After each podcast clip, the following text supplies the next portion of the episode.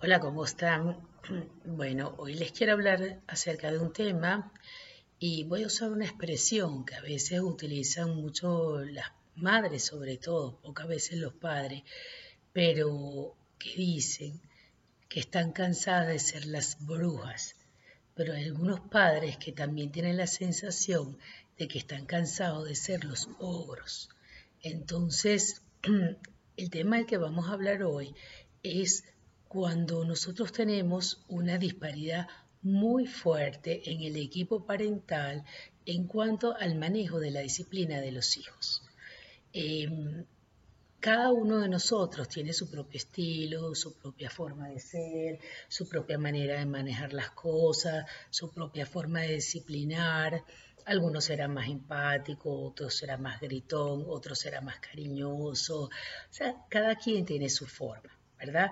Y como cada quien tiene su forma, cada quien tiene su ecuación personal, cada uno de nosotros va a ser mamá o papá con nuestro estilo. El que yo tenga mi estilo, que vaya acorde a mi personalidad, no quiere decir que yo tengo que ir en unos criterios diferentes al de mi pareja. A veces uno ve niños que tienen unos problemas de conducta muy importantes, ¿ok? Problemas de conducta que a veces son de larga data y cuando uno ahonda un poco en esa dinámica, muchísimas veces son niños que fueron difíciles de chiquitos, porque hay niñitos que de pequeños tienen características que los hacen más difíciles porque son niñitos desatentos o porque son niñitos que tienen alguna irritabilidad en su sistema nervioso y los hace que sean muy sensibles, con baja tolerancia a la frustración, o son niños que tienen problemas de integración sensorial y también son niños hipersensibles.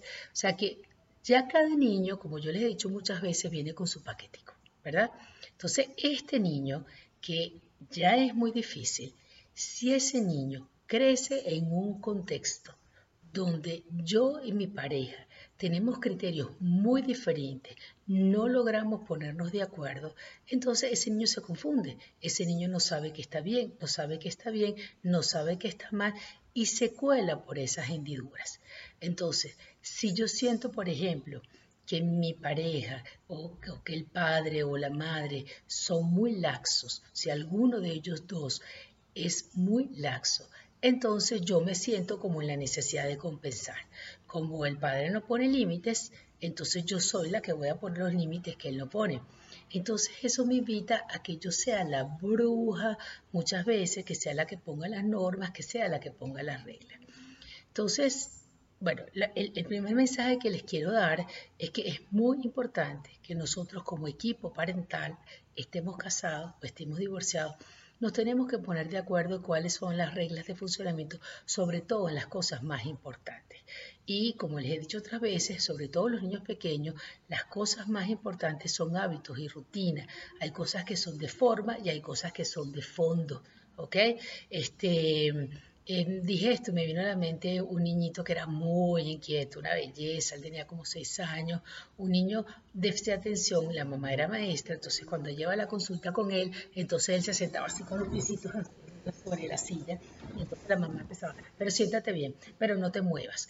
Para mí, esas son cosas de forma. ¿Por qué? Porque él estaba en el consultorio, que era un espacio que era libre para él, estábamos conversando, él estaba atendiendo, él estaba respondiendo las preguntas, entonces, ¿qué importaba cómo se sentaba un niño tan inquieto?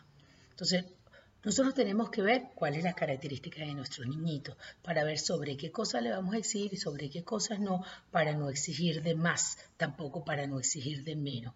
Eso a veces, cuando los niños son difíciles y cuando los niños tienen problemas en el desarrollo, es muy difícil definirnos.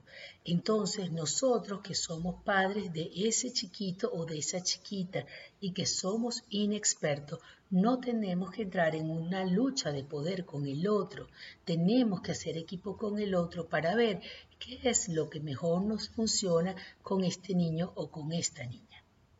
Entonces, si el padre es muy laxo o la madre es muy laxa, vamos a tratar de cuidar que nosotros, aunque nos mantengamos firmes en las reglas y aunque nos mantengamos consistentes, sobre todo el que pasa más tiempo con el niño, que usualmente es la madre, por eso uso la expresión de cansada de ser la bruja, Vamos a tratar que eso no se convierta en una situación que nos invite a entrar en lucha de poder o que para sobrecompensar, entonces tengamos ese niñito o esa niñita como con la lupa encima y que estemos cazando todo el tiempo y no perdiendo ninguna sola oportunidad para disciplinarlo.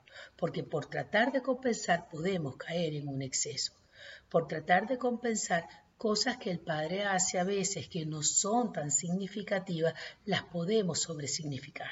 Entonces, no solamente nos cansamos nosotras, sino que además devaluamos al Padre y no le damos valor a algunas cosas que ese Padre haga. Entonces, eh, en conclusión, la reflexión es, vamos a ser equipo, aunque pensemos cosas diferentes, vamos a, aunque no logremos acuerdos quizás en algunas cosas, vamos a tratar de lograr acuerdos en cosas importantísimas y vamos a no pretender cambiar a nuestra pareja y su estilo de disciplinar. Vamos a decirle la forma. Yo en esta semana hablaba con una pareja donde el que hace la función paterna eh, bueno, pone disciplina y disciplina que es necesaria de verdad.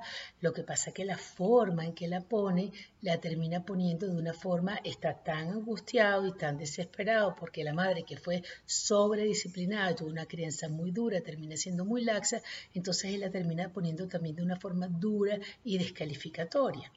Entonces, bueno, esas cosas también hay que identificarlas, tenemos que identificar qué aspecto de nuestra historia nosotros estamos proyectando pero vamos a tratar de no hacer un empeño en cambiar al otro, porque en ese empeño de cambiar al otro, entonces nos quedamos nosotros los padres en una situación de lucha de poder, en una situación de devaluación, te devalúo a ti por bruja y te devalúo a ti por laxo o viceversa, te devalúo a ti por ogro y te devalúo, a ti porque eres una laxa que deja hacer lo que da la gana.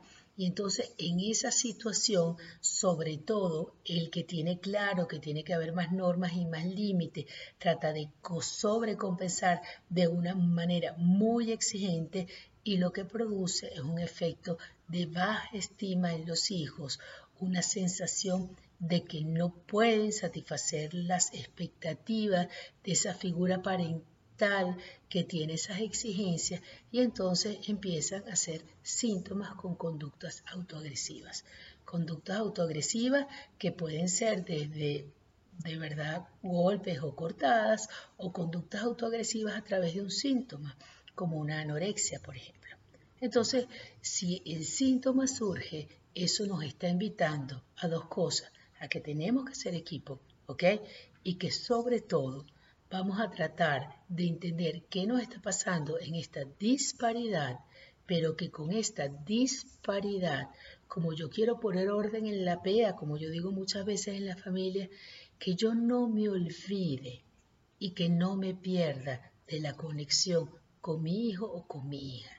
Que la angustia no me tome de tal forma que yo me vuelva en algo que se, mm, sintetice y lo debería y me olvide de la conexión emocional y de mirar lo que verdaderamente pasa. Gracias.